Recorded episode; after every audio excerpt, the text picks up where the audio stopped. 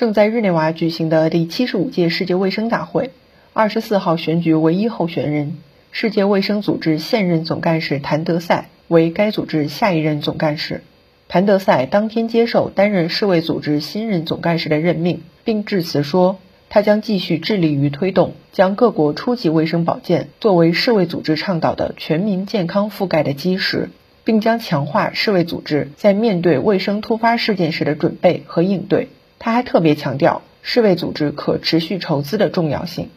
谭德赛现年五十七岁，二零一七年七月首次担任世卫组织总干事，其新任期将于今年八月十六号正式开始。在首次担任世卫组织总干事前，谭德赛曾先后担任埃塞俄比亚卫生部长和外交部长。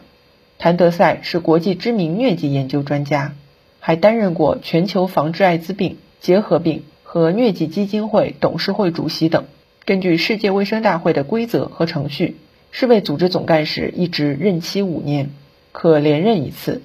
新华社记者江雪兰、刘曲，瑞士日内瓦报道。